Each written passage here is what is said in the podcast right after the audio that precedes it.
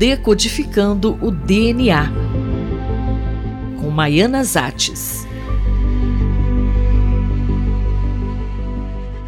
Professora, o chat GPT pode ser um aliado da ciência e da medicina? Alguns anos atrás, escrevi um artigo falando da medicina P4, preditiva, preventiva, personalizada e participativa parecia uma coisa de futuro, mas a inteligência artificial e o chat GPT já estão mudando o mundo científico e certamente terão uma grande influência na medicina. Publicações recentes têm mostrado a capacidade do chat GPT de escrever artigos científicos. Um exemplo foi um artigo sobre diabetes que normalmente leva alguns dias para ser escrito e que foi escrito pelo chat GPT em uma hora. Confesso que quando li o artigo, eu não saberei diferenciar de um artigo escrito por um cientista ou uma equipe de pesquisadores. E mais recentemente, a revista Nature abriu uma discussão sobre projetos de pesquisas escritas pelo ChatGPT. Em um artigo recente, escrito por João Manuel Parrilha, ele comenta que cientistas já estão usando o ChatGPT ao submeter projetos para captar recursos das agências financiadoras.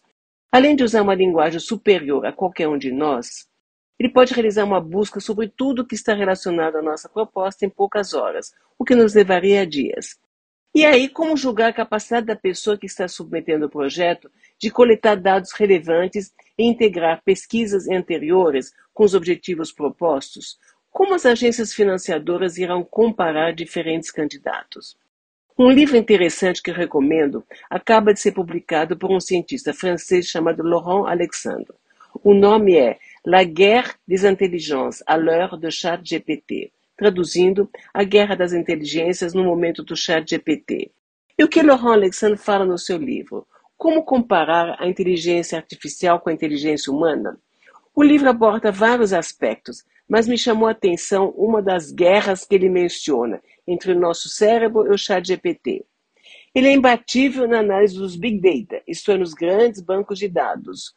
O projeto Genoma Humano é um exemplo disso. Enquanto levou-se 13 anos para sequenciar o primeiro genoma humano, hoje as máquinas fazem isso em algumas horas.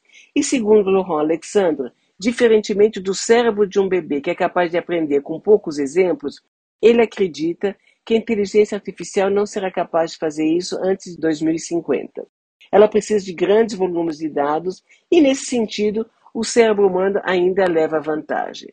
Mas, por outro lado, ele comenta que no primeiro semestre de 2023, o ChatGPT já é mais inteligente que 46% dos franceses e que o QI do ChatGPT aumenta 3 pontos por mês e, portanto, o que, que poderemos esperar nos próximos 18 meses?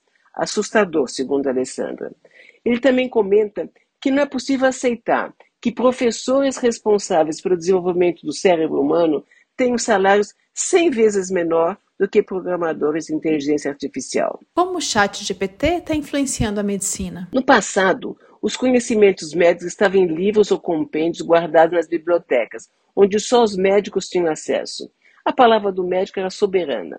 Com o aparecimento da internet e do Google, qualquer um pode ler tudo que está disponível nessas plataformas. O desafio é separar o joio do trigo, o que tem base científica e o que é bobagem, o que nem sempre é fácil. Mas com o ChatGPT, a vida do médico será ainda mais difícil.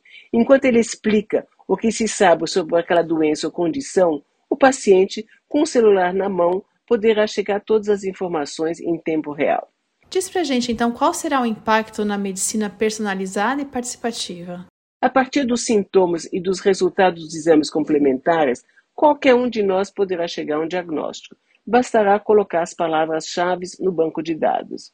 E como o nosso genoma também estará no computador, o chat GPT rapidamente selecionará qual a melhor medicação para o nosso problema de acordo com nossos dados genômicos e também em que dosagem ela deverá ser tomada, levando em conta a velocidade individual para metabolizar a droga.